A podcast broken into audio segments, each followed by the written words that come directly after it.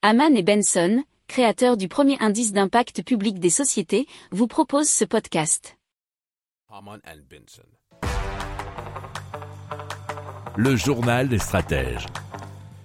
Et donc, euh, on va tout de suite à l'université de Surrey en Angleterre qui a récemment organisé un concours de robots biomimétiques. Et le jury a décidé de récompenser un poisson robot imaginé par une étudiante en chimie. Alors, euh, c'est un peu à l'image de la baleine qui se nourrit euh, de plancton en filtrant l'eau de mer. Eh bien, ce petit engin garde la bouche ouverte, mais récolte euh, ben, des microplastiques qui font, euh, alors euh, l'article d'usine nouvelle nous explique 2 mm minimum. Alors les déchets sont stockés à l'intérieur d'une cavité tandis que l'eau ressort à travers ces branchies synthétiques.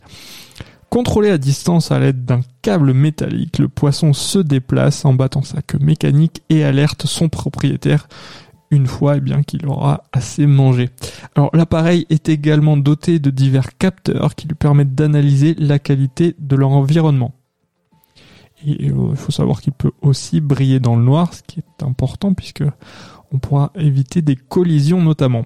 Alors, euh, il faut savoir qu'une équipe de chercheurs de l'université de Xi'an en Chine a récemment dévoilé de minuscules poissons robots dirigés par des impulsions laser et capables eux aussi de faciliter le nettoyage des océans.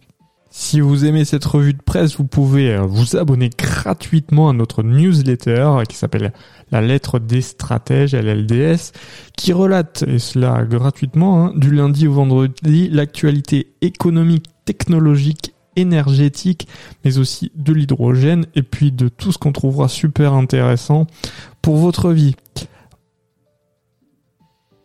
Pour approfondir ces sujets, abonnez-vous à la newsletter de Haman et Benson et écoutez nos autres podcasts que vous retrouverez dans les notes de l'émission ou sur notre site internet.